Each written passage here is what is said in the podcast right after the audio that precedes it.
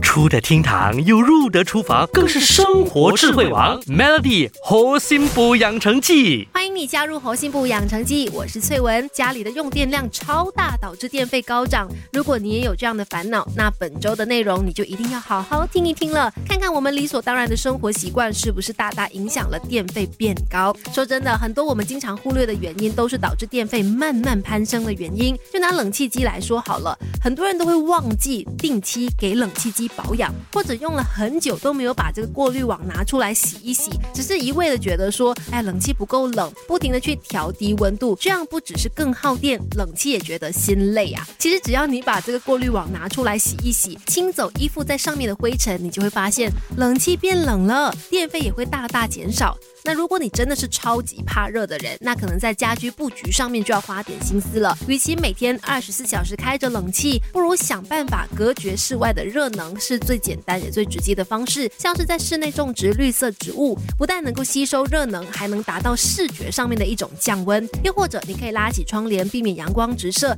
或者是贴一些隔热纸去阻隔太阳辐射进入到室内，降降温。还有有的时候呢，会让家里温度升高的原因是开了太多的灯。是的。家里最热的其实是灯，开灯的时候呢，灯泡一并提供光源和热能，所以室内呢也会变热。